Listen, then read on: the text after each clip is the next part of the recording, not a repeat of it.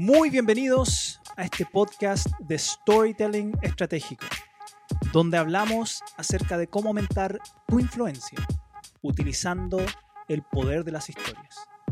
Mi nombre es César Castro y como siempre estoy muy feliz de que, estés escuchando hoy este podcast. Ya vamos en el episodio 11 y, cada, cada episodio me sorprendo más, me, pongo más feliz sabiendo que, hay mucha gente que está apoyando este proyecto. Tenemos ya más de 7000 downloads y, es gracias a ti, gracias a ti que estás escuchando y me hace feliz saber que, hay gente que, le interesa mucho este tema de storytelling, que, que están entendiendo la relevancia y la importancia que es poder desarrollar esta, esta habilidad de manera transversal en tu vida. Así que hay muchos que probablemente me escuchan acá hoy que, que son líderes, son profesionales dentro de una organización, son emprendedores. Y, y, el storytelling es la habilidad, quizás la habilidad más importante en términos comunicacionales para ayudarte a tener más impacto e influencia con tus mensajes. Y eso es, es clave, es fundamental. Entonces, me, me, me, me hace feliz, me hace feliz no vas a saber que hay gente que, que hoy está entendiendo esto y que están aprovechando el momento para poder convertirse en buenos storytellers. Y, segundo, mira, en este episodio hoy quiero, quiero hacer algo distinto, porque hasta ahora todos los episodios han sido más donde yo he compartido un contenido y, ha sido como un doble clic a ciertas temáticas de storytelling. Y, y, en este episodio quiero compartir contigo una conversación que, tuve con un muy buen amigo, gran profesional, Isaías Sharon, que él también justamente tiene un podcast que se llama Cambiar hace bien. Cambiar hace bien. Incluso si alguno de ustedes quiere escucharlo también, los que les gusta el podcast, él, hace entrevistas con distintos profesionales y, habla de temas muy atingentes al momento. Es el área de expertise de él. Él es un coach y, un experto en inteligencia emocional. Entonces son, son muy, muy interesantes las conversaciones que él, que él tiene. Y, justamente en, su último programa me invitó para que habláramos de storytelling y especialmente lo, enfocáramos al contexto actual, cómo el storytelling nos puede ayudar como líderes en el contexto actual. Y en esa conversación también compartí lo que llamo las tres reglas de oro del storytelling, las tres reglas de oro. Y, y, quise compartir esto ahora en mi podcast porque creo que este contenido es muy, muy importante uno, uno, porque nos ayuda a entender cómo hoy el storytelling lo podemos utilizar como líderes o como profesionales en, los momentos que estamos viviendo, cómo puede ser una herramienta de influencia para nosotros. Y segundo, porque estas reglas de oro son fundamentales que tú la entiendas, que la puedas internalizar, porque, porque sí o sí tienen que estar inmersas dentro de tu historia si quieres tener una historia potente. Entonces, te invito ahora a escuchar esta, esta conversación con Isaías Sharon, y donde hablamos de storytelling, hablamos de la situación actual y, sobre todo de las tres reglas de oro para poder tener unas historias potentes en estos, en estos momentos de crisis. Disfruta. Hoy día tengo el gusto de estar con un amigo, con un colega, ya ha estado, de hecho estuvo en los primeros capítulos, no recuerdo César ahí si el primero o el segundo, pero en los primeros capítulos de este podcast. Eh, César Castro psicólogo, que ha sido consultor de empresas por muchos años, especialista en liderazgo, en temas de storytelling. Y hoy día vamos a conversar con César respecto a cómo en todo este contexto en el que estamos, en el mundo en el que estamos viviendo, cómo el storytelling tiene cada vez un rol más importante para los líderes, para los equipos, para la sociedad en que vivimos, cómo nuestra capacidad de contar buenas historias, pero de contar además relatos que nos inspiren y nos movilicen, hoy día probablemente se hace cada vez más necesario, así que César ahí se nos va a sumar a esta conversación para que podamos tener nuestro programa del día de hoy, de este día viernes, un viernes además muy especial para nosotros, César, porque acabamos de lanzar hace un par de días eh, nuestra nueva plataforma en Smart Coach, porque bueno, tú sabes, ¿no? Estamos convencidos que cambiar hace bien. César, ¿cómo estás? Muy bien, muchas gracias por, por, invitarme nuevamente. Creo, si, si, recuerdo bien, me parece que fui tu primer invitado. Creo, sí, si no, cuando empezaste todo este. Si no fue el primero, fue el segundo, pero me parece que fue el primer programa que estuviste tú.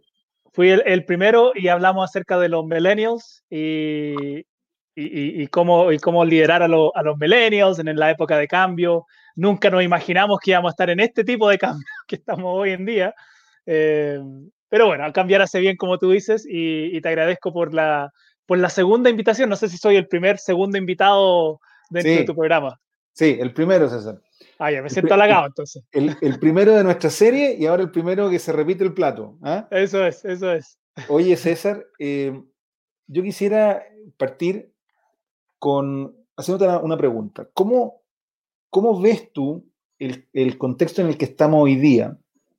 No solamente en el tema de que estamos metidos en una pandemia mundial con el COVID-19, que esto ha traído y exigido que, que las organizaciones tengan que tomar eh, medidas distintas en la forma en que trabajan, en la manera en que hacen las cosas, eh, que bueno, la vida se nos, cambió, ¿no? Los niños están en, nuestras casas, en cada uno en su, casa, digamos, haciendo sus actividades escolares.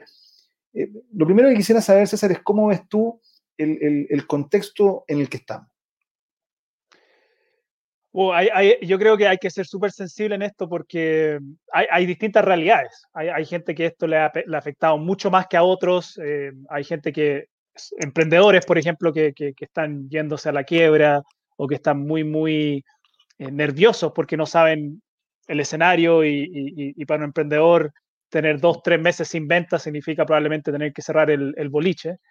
Y, después otras personas que, quizás trabajan en grandes corporaciones y puede, puede que exista un poco el temor de, downsizing, pero, pero hay mm. algunas personas que saben que tienen su trabajo por lo menos asegurado, están trabajando desde la casa, que eso puede ser un cambio, pero no, no con el temor de que no voy a tener el sueldo a fin de mes. Entonces, te, digo esto porque hay que ser muy sensible eh, con, respecto a lo que uno dice, porque la realidad de uno no, no necesariamente es la realidad de otros. Lo que yo sí creo que ha pasado y nos ha pasado a todos es que, es que esto nos ha obligado a, cambiar y, especialmente cambiar en este formato, donde yo creo que muchos creían que eran digitales antes porque mandaban correos o porque usaban WhatsApp y, se están dando cuenta que, que, ser digital es mucho, mucho más que eso. Y, la parte que yo veo incluso positiva dentro de esto, nuevamente tratando de ser súper sensible a que hay distintas realidades, pero lo positivo es que nos ha obligado a todos a realmente eh, aprender a aprovechar mucho más, algunos ojalá al máximo, la mm. tecnología, que, que, antes no lo teníamos, porque tener esta, por ejemplo, esta capacidad de estar haciendo una, una reunión como esta, o estar usando Zoom, o cualquier otra plataforma, existía antes, sino es que recién ahora está existiendo Zoom pero, pero no, lo, no lo utilizábamos porque quizás no era necesario y, y porque cambiar ese hábito de, de, tener la reunión presencial, ahora hacer la reunión por Zoom, igual es un, es un, es un costo, es difícil, pero ahora nos estamos encontrando todo en un momento donde estamos obligados a tener que aprovechar y usar la tecnología. Y, lo que yo creo es que esto, cuando ya la cosa pase, porque sí creo y soy optimista en que esto va en algún momento a pasar y, y como que la vida va a regresar a cierta normalidad, Ojalá que todos estos avances que hemos tenido en la, tecnología, en la capacitación online, en cosas que la gente está haciendo mucho más de forma virtual, podamos llevarlo a la nueva realidad, porque, porque creo que eso sí nos va a ayudar a seguir avanzando como sociedad. Mm. ¿Sabes qué? Me, ha llamado mucho la atención en estas semanas. Em, yo, el año 2007, estando en la universidad, estudiando psicología, eh, me puse a pensar cómo poder desarrollar habilidades, comillas, blandas eh, en modalidad online. De hecho, mi tesis de pregrado, eh, mi tesis de, posgrado, la tesis que presenté para el programa de doctorado, han sido todas el mismo tema. ¿no? O sea, yo llevo muchos años trabajando en el asunto de cómo podemos aprender mejor, de forma efectiva, aquellas cosas que al parecer o al menos tenemos en el imaginario que solo se pueden aprender de manera presencial, eh, ¿cómo lo podemos hacer de forma a distancia? Y me ha llamado mucho la atención estas últimas semanas ver cómo todos aquellos que, eh, algunos de ellos yo los conozco, hemos conversado muchas veces, eh, que dicen, no, si eso online no funciona. Mm. Hoy día corren por tener una, un, un, producto online, por tener formaciones online, por tener sistemas online, etcétera. Eh, y claro, y en, la velocidad se han incorporado todas estas plataformas como las que mencionas tú. Sin embargo, el poder liderar a distancia no es tener una videoconferencia. El poder aprender a distancia no es que tengamos una reunión y te comparto pantalla y te muestro una presentación, sino que tiene otro elemento. Y en ese sentido, César, ¿cuál es el rol que ves tú del storytelling dentro de este contexto en el que estamos? Wow, el, yo creo que una de las cosas que estoy viendo mucho ahora es que claramente porque estamos todos en las plataformas tecnológicas. Eh, me, da risa que ahora, por ejemplo, por Instagram a las 6, 7 de la tarde ves que hay 20, 20 lives que están ocurriendo de manera simultánea, porque, porque la gente al final ya está dando cuenta que si quieren seguir teniendo por lo menos cierta presencia digital, tienen que hacer lives y tienen que usar más la tecnología. Entonces, por un lado, y esto también es algo que yo he venido diciendo hace, hace tiempo, no es algo nuevo, que creo que hay una ventaja y una desventaja que tenemos hoy en día.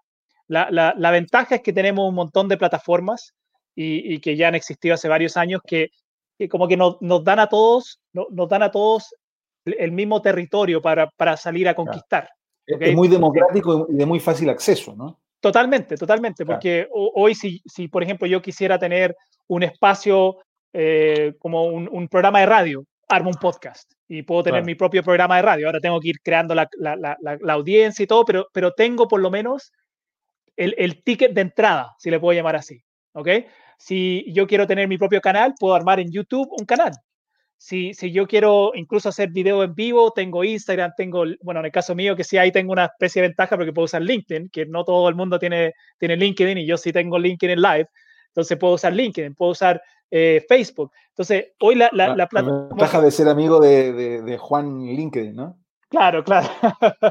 Pero a lo que voy es que esa, esa, es una ventaja, hoy, de que todos tenemos las mismas plataformas y que, y, que, y que tenemos el ticket de entrada. Ahora, esa es la ventaja. La desventaja es que como todos tenemos esa misma herramienta, la información, ¿ok? Y la, y la creación de información es veloz y es competitiva, ¿ok? Donde como te digo, hoy tú a las 6 de la tarde o 7 de la tarde te metes a, Instagram y, 20 lives al mismo tiempo. Entonces, ¿por qué alguien va a escuchar el tuyo? ¿Por qué alguien va a escuchar el tuyo cuando hay 20 más que pueden escuchar? ¿O por qué alguien va a leer tu post o ver tu video cuando le están llegando cientos o miles de videos en, en segundos? Y ahí es justamente donde yo creo que el storytelling cumple un rol fundamental, porque el storytelling es una, es una herramienta comunicacional que te permite entregar contenido de una manera distinta, que te permite justamente poder entregar información con emoción. Y en eso de entregar información con emoción, logras que la gente al final, logras captar la atención, que yo creo que es el primer recurso que tenemos que tener como emprendedores, como líderes, como profesionales. Lo primero es que tenemos que saber cómo captar la atención, porque sin atención no hay influencia. Es decir, tú no puedes influir en alguien si no tienes todavía la atención de ese alguien. Ahora, César, ¿cómo, ¿cómo yo logro ser efectivamente atractivo en este, en este espacio y en este momento que tú muy bien graficas, donde hay tantos, ¿no? Yo eh, eh, también he, visto muchos, lo, que dices tú, los lives de Instagram. Eh, me he metido algunos así a mirar y como aparece el número de personas conectadas, hay algunos que en realidad podría haber sido una videoconferencia personal, ¿no? Eh, entonces, ¿cómo ser capaces efectivamente de, llamar esa atención? O sea, ¿cuáles son los tips? En el fondo, eso te quiero preguntar. ¿Cuáles son esas, como las keywords que la gente que nos escucha, que nos está viendo, pudiese integrar para que su mensaje sea más llamativo, más atractivo, más, eh, eh, más cautivante? Sí, ahora quiero, quiero, quiero también como dejar algo claro para no generar ninguna falsa expectativa, porque el solo contar historias es decir, hay, hay un trabajo también detrás de crear una marca. Que cuando, cuando hoy tú ves, no sé, pues eh, Tony Robbins hiciera un live, va a tener miles de personas conectadas, o Robin Sharma o John Maxwell, que el otro día hizo un, un live por Facebook y tenía miles de personas, es porque ya tienen una marca que han ido creando de manera eh, constante a través del tiempo. Yo creo que eh, hoy vivimos también en una época donde la marca personal ya no, ya no es un lujo. La marca personal es parte de lo que tenemos que desarrollar porque justamente al tener todas estas plataformas a nuestro acceso, eh, todos somos una marca personal. El momento que yo subo un post a mi, a mi Facebook o subo un, un, video a mi, a mi Instagram, estoy comunicando mi marca. Ahora, algunos no, no, están ni conscientes de esto, entonces comunican cualquier cosa. Y ahí donde también después la gente como que no sabe cómo identificarte a ti. Por ejemplo, en el caso mío, yo llevo ya como dos años creando contenido en temas de storytelling y como el storytelling es una herramienta de liderazgo y una herramienta de comunicación.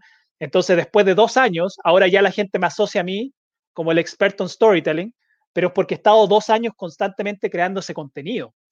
Um, entonces, por un lado está el, tema de, verte como una marca y, empezar a, darte cuenta que si tú trabajas en una empresa, no significa que, entonces, ah, bueno, no tengo que trabajar mi marca personal, porque te va a pasar y ojalá, ojalá te pase, no, te pase ahora, pero te va a pasar que quizás en algún momento la empresa te va a sacar de ahí, te va a cortar.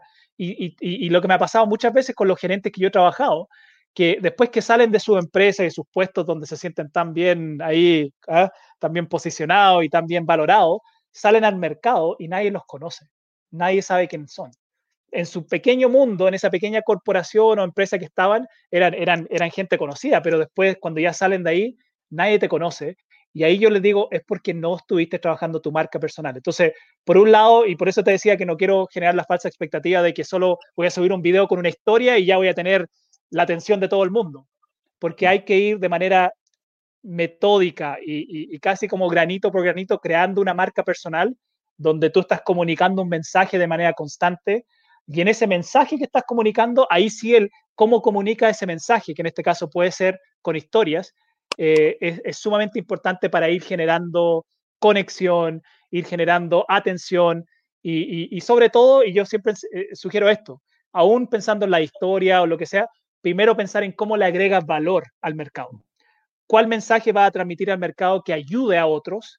Porque si tú ayudas a otros, después los otros van a estar mucho más dispuestos a ayudarte. Ahora, es muy difícil generar valor si yo no sé en qué soy bueno, a quién le quiero generar valor, porque tampoco uno puede generar valor en todas las áreas, ¿no? exacto, exacto. ¿eh? Ahora, en ese sentido, César, entonces si entiendo bien, eh, y me quiero centrar en el tema de storytelling, eh, el poder ser bueno contando historias. Eh, entonces es una, es una habilidad que debiéramos desarrollar de forma transversal, porque de repente a mí me pasa que hay algunas cosas que, conversando con personas, parece que la gente los asocia a, no sé, al que tiene negocio o al que, al que tiene lo que dices tú, ¿no? Un canal en YouTube eh, o al, que se dedica como a vender servicios personales. Ya, esa persona necesita, porque claro, uno lo ve más expuesto, eh, compartiendo permanentemente contenido, en fin. Y de pronto hay personas, tú bien lo graficabas, ¿no? que están en la, en la organización y dicen, bueno, pero eso es para el resto, yo no necesito eso, yo tengo mi trabajo, trabajo y me voy para mi casa, hago mis cosas y se acabó. Entonces, si entiendo bien, esta habilidad de saber en el fondo comunicar, ¿no? Porque es eso, de una forma más atractiva, de una forma más cautivante, de una forma, eh, y sobre eso te quiero preguntar luego si es realmente más efectivo o no y por qué, debiera ser algo que tenemos que aprender de manera transversal y aquellos que no lo han hecho, quizás este es un contexto, en un contexto complejo, ¿no? Eh, donde, donde tenemos que dar ese, ese, ese, salto con cara de empujón, ¿no? Eh, a empezar a desarrollar otras competencias. ¿Qué, ¿Qué, tan ¿qué tanto más o qué tanto mejor puede ser cualquiera de la gente que nos está viendo y escuchando eh, en aquellas áreas en las que se desempeña si es que, se, si es que integra las herramientas y las técnicas del storytelling? Eh, creo que hoy vivimos en un, en un mundo, en una época donde las ideas son la moneda. las ideas son la moneda y eso no importa si tú eres un emprendedor, si tú estás dentro de una empresa, tú tienes que saber comunicar ideas y no solo, no solo comunicar la idea, sino lograr vender la idea.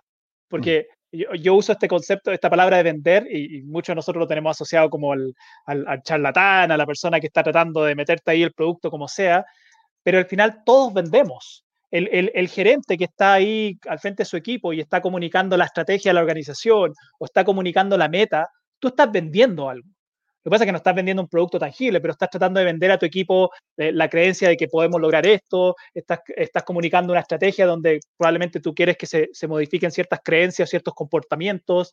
Entonces, estamos siempre vendiendo y por ende, por eso sí creo que la habilidad de storytelling es transversal. Y ojo, no es que las historias, estamos recién aprendiendo ahora que, que las historias eh, es algo que esto es muy antiguo, o sea, de hecho... Desde antes, desde antes que nosotros como seres humanos supiéramos incluso hablar, escribir, nos contábamos historias.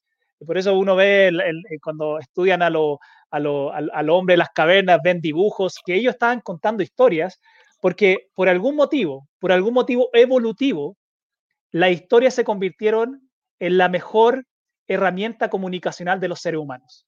Porque lo que logra una buena historia, y aquí es donde quizás esto va a ayudarte a responder la pregunta, lo que, lo que, lo que logra una buena historia, y voy a enfatizar de nuevo, una buena historia, porque a veces hay historias fomes también, una buena historia logra que la gente lo recuerde para siempre. Una buena historia es memorable, una buena historia...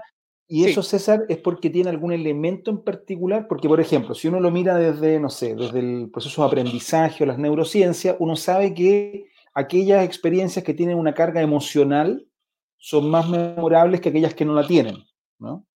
Por eso probablemente uno aprende mejor con ese profesor, esa profesora que te genera un vínculo. Claro. Que tiene una carga emocional positiva y por eso queda grabado, eh, yo me acuerdo de algunos profesores que yo tuve, de algunas profesoras desde pequeño, y los recuerdo hasta el día de hoy, no sé si estarán vivos, ¿sí? Eliana Leal, mi profesora de lenguaje de educación básica, que ya en esa época estaba jubilándose, em, o, o, bueno, o Mirta Millán, en fin, no sé si estarán viendo este contenido, pero gente que fue memorable por esa carga emocional, ¿no? No por el contenido particularmente. Entonces, ¿qué tiene que tener esta historia para que sea una buena historia y no me olviden. Ya, yo, yo te voy a, por, el tiempo que tenemos, también te voy a dar tres, tres elementos importantes y, que tiene mucho que ver con esto, con lo que tú decías, que, que, al final es nuestra neurología. Nuestro cerebro retiene información, toda la información que entra a través de los sentidos, el cerebro filtra la información y dice qué se retiene y qué no, en base a, en base a la carga emocional, ¿ok? Y, y, las historias, por su esencia misma de cómo están, de, los elementos que tienen y la estructura, las historias, eh, por su esencia, eh, evocan emociones y te hacen, te hacen sentir miedo, te hacen sentir alegría, te hacen vivir una experiencia más que solo recibir información.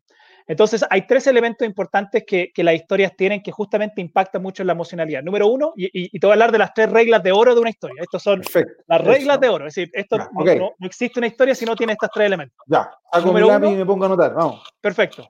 Número uno, una historia tiene siempre un héroe, ¿ok? Un héroe. Y un héroe con la cual la gente se pueda conectar emocionalmente. Entonces, hay gente que me dice, no, yo cuento muchas historias, pero nunca uso un héroe ni nada. Yo hablo nomás de cosas que hice. Entonces, si no hablas de un héroe, tu historia no está contando una historia, está entregándome simplemente información. Una historia, por su esencia, siempre tiene que tener un héroe. Y aquí hay un elemento emocional, porque si no logramos conectarnos con el héroe, si yo me logro ver reflejado en el héroe, entonces voy a querer seguir el resto del camino, voy a querer saber el resto de la historia. Por eso cuando yo estoy contando una historia, la idea es saber un poco a quién le estoy hablando para poder utilizar un ejemplo o, introducir a un héroe a la historia que yo sé que tú y yo nos vamos a conectar. Es decir, yo sé que tú tienes un hijo. Entonces yo podría decir, si, te estuviera contando una historia de mi vida, pero, pero quiero que tú te conectes con ella, yo te podría decir, oye, ¿sabes qué? Hace unos meses atrás yo estaba con, mi hijo, mi hijo de, de cercano a la edad del tuyo. ¿Cuántos años tiene tu hijo? Seis seis años, bueno, el mío tiene, tiene cinco años, ¿ok?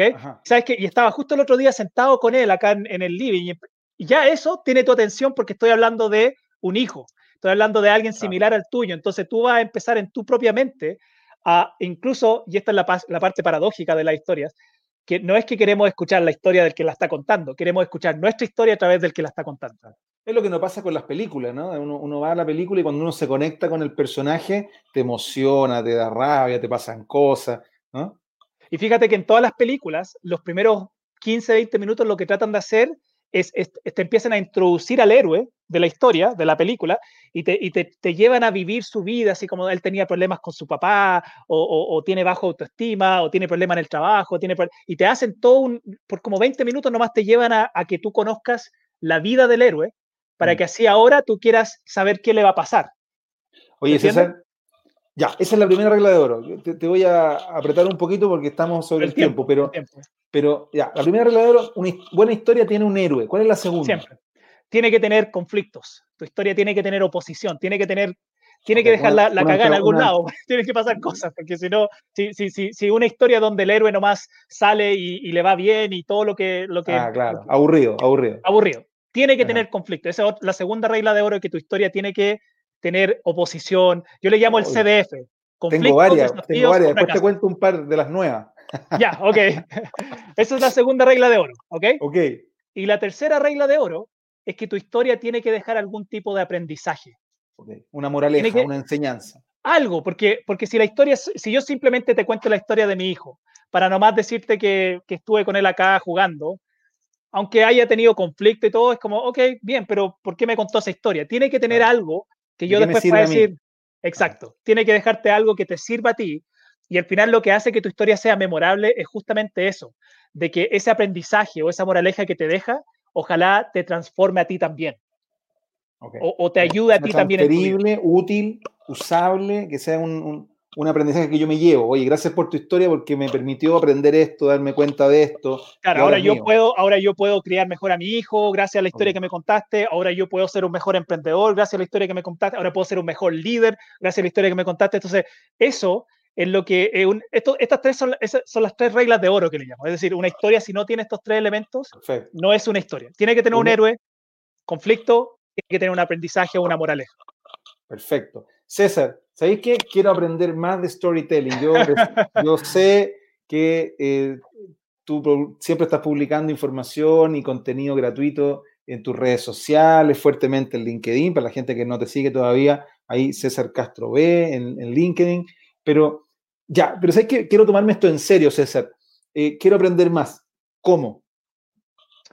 Conmigo, aprende más conmigo. Por eso, viejo, te estoy dando ahí el pase estoy dando el pase, vamos, cuéntanos. Mira, yo justo, justo, justo esta semana eh, estoy lanzando la Academia de Storytelling Estratégico, que, que es la primera vez que, que, estoy lanzando algo así. Eh, considerando la contingencia y todo lo que está sucediendo, creo que el storytelling es una habilidad que, tenemos que aprender todos, no solo para ahora, sino también nos va a servir para cuando regresemos, empezar a crear una nueva realidad a través de las historias que contemos. Entonces, eh, hoy, hoy lanzo la academia. Esto, esto no sé cuán desfase va a estar esto, pero, pero al final la academia se va a lanzar y, y, la idea es que... Primero, primero de abril sale la academia. Primero de abril se lanza la academia. A la, ya salió, porque esto sale este viernes. Claro, ya, ya, ya salió ya. Ya salió, Y voy a estar hasta el lunes con, con, las puertas abiertas de la academia, después las vamos a cerrar por varias semanas. Ah, Entonces, va a ser un tiempo cortito. Va a ser un tiempo cortito el lanzamiento y el tiempo que la gente se puede inscribir en la academia. Ok, o sea, eh, el que está escuchando esto, que te busque ahora y se inscriba ya porque esto se acaba pronto. Exacto, exacto. Perfecto. ¿Y te, y te encuentra dónde? Bueno, puede ir a academia.cesarcastrov.com, ¿okay? y ahí le va a salir la, landing page, o, puede incluso meterse al grupo de Facebook, que es, que es comunidad de storytelling estratégico, donde ahí con esa comunidad que he ido creando durante los últimos meses, donde les comparto la información más actualizada de todo lo que está haciendo. Yo vi que el link lo tenías en tu perfil de Instagram también. También está el link para, esa, para la comunidad, ¿ok? Para la comunidad, sí. Em, y, mira, yo como estoy en todas las redes, LinkedIn o LinkedIn, en Facebook, en, en, Instagram, si me hacen, me mandan la pregunta por interna de cómo puedo participar de la comunidad, yo te mando los datos, eh, pero solamente voy a tener abiertas las puertas por cinco días para que se inscriban todas las personas que quieren participar y de ahí por seis semanas se cierra la inscripción de la academia porque vamos a estar llevando a esa gente por, un, por una aventura por seis semanas antes de reabrir las puertas para una nueva, una nueva camada de storytellers. Fantástico. César, te quiero dar las gracias. Te mando un abrazo grande. Espero que pronto nos podamos juntar a tomarnos el cafecito que nos gusta. Ya pasarán estos tiempos de cuarentena. Exacto. Eh, te mando un abrazo. Mucho éxito con la academia. Y ya saben, a toda la gente que nos sigue en Cambiar Hace Bien, cada viernes una nueva conversación de cambio, de transformación, para poder seguir creciendo y desarrollándonos, sobre todo en este mundo que ya venía complejo, ¿no? Ahora nos, nos pone otros desafíos y eso nos invita, creo yo, necesariamente a tener que trabajar con nosotros, incorporando nuevas herramientas, nuevas habilidades para seguir potenciándonos, creciendo y tener mejor capacidad de poder hacerle frente en el contexto en el que estamos. Así que César, te quiero dar las gracias nuevamente, un abrazo grande, cariño a los tuyos allá en casa, que estén todos bien, y a la gente que nos sigue, próximo viernes, acá en Cambiar hace bien. Que estén muy bien. Gracias por haber escuchado esta conversación, este episodio, episodio 11 de Storytelling Estratégico. Espero que la conversación que, tuve ahí con Isaías te, haya podido entregar algunas perlas de, de gran precio, algunos nuggets de oro, como le llamo porque, porque hablamos de varias temáticas, como tú viste, y, y, especialmente estas tres reglas de oro para mí son, son fundamentales que la entiendas, que puedas empezar a ponerla en práctica también en tus propias historias. Y hacia el final de la conversación también hablé del tema de la academia, de la academia de storytelling. Y, y solo para los que quieren tener más información, eh, pueden ir a, a, la, a, la, página incluso de academia.cesarcastrov.com o pueden ir a, mi, a mis redes sociales, a, a Instagram, y, ahí está en la biografía el link directo. ¿ok? Y, y, este tema de la membresía, quiero nomás darme un, un, un, minuto para explicar esto, porque para mí el tema de la membresía es algo que yo he venido preparando hace más de un año. Y no sabía cuándo lanzarlo, pero creo que hoy es el mejor momento, porque lo que me permite la, membresía, como es una, un pago mensual, es poder bajar la, la tarifa, entre comillas, y, dar a, todas las personas el, acceso a que puedan estar todos los meses entrenándose y capacitándose en storytelling conmigo directamente. Entonces, con la membresía tú vas a tener acceso a cursos online, incluso yo ya subí el, el, último curso que hice, que todavía ni lo lanzo al mundo, que, es el curso de Storytelling Estratégico Online, que ese ya está disponible para todos los que se unen a la, a la membresía, a la academia. Va a tener acceso a una clase en vivo todos los meses conmigo, donde ahí podemos interactuar y puede hacer preguntas, y una sesión de coaching grupal, donde puedas practicar y recibir feedback mío y de, y de los otros profesionales que van a estar dentro de la academia. Y, y eso ya en sí, lo que yo busco con la academia es que tú pagando 19 dólares al mes puedas tener acceso, porque eso cuánto sale mensualmente, 19 dólares, tú puedas tener acceso a, a, una plataforma donde tengas todo lo suficiente, lo necesario para que te conviertas en un gran storyteller. Y eso es lo que te estoy ofreciendo con la academia. Al final, una, un, lugar donde tú puedas entrenarte, puedas aprender, puedas tener acceso a todo el contenido necesario para que, si lo quieres, puedas transformarte en el mejor storyteller estratégico posible es la habilidad más importante. Es la habilidad más importante. Incluso Harvard Business Review dijo hace dos, tres años atrás de que era la habilidad más, más fundamental y más clave para los profesionales en el futuro. Era poder aprender storytelling. Y es porque vivimos en una época donde la moneda son las ideas. Y si tú tienes una buena idea y no sabes cómo comunicar esa idea de una manera atractiva, de una manera seductora, de una manera que emocione, de una manera que encante, que seduzca, tu idea se va a caer.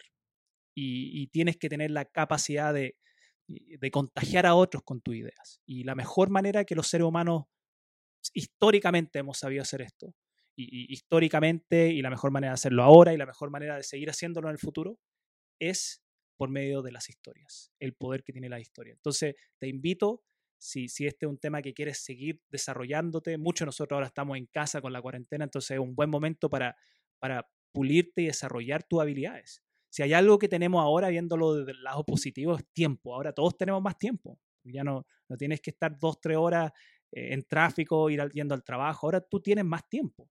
Lo que sí tienes que ser muy cauteloso es usar bien tu tiempo. Porque si ahora vas a tener dos, tres horas más al día de lo que antes tenías, tienes que saber aprovechar bien esas dos, tres horas y ojalá las puedas utilizar invirtiendo en ti y en tu propio desarrollo para que así cuando ya regresemos de vuelta, entre comillas, a la normalidad, ojalá que no sea tan tan normal, que, que, que cosas cambien en este proceso, pero uno, sí o sí, uno, que uno sea distinto, que tú hayas crecido, que tú hayas desarrollado habilidades que te van a servir ahora cuando tú regreses al, al mundo laboral normal.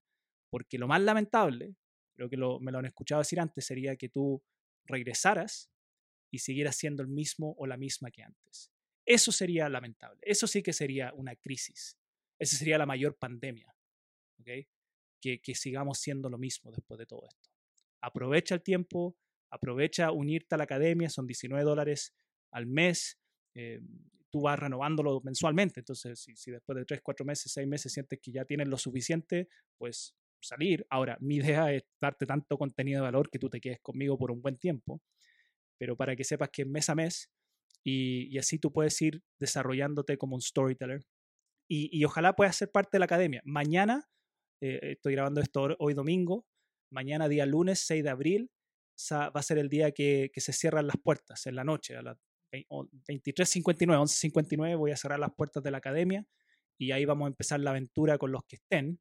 Eh, Entonces, aprovecha esta oportunidad, sé uno de los miembros de la academia para que me permitas también a mí poder ayudarte de manera mucho más, más cercana, de manera mucho más eh, personal, para que tú te puedas convertir en un gran, gran storyteller. Muchas gracias por haber escuchado este episodio, el episodio 11 del podcast de Storytelling Estratégico, donde te ayudo y, donde hablamos y donde comparto contigo las mejores tips y herramientas para ayudarte a aumentar tu influencia utilizando el poder de las historias. Cuídate mucho y que tengas una gran, gran semana.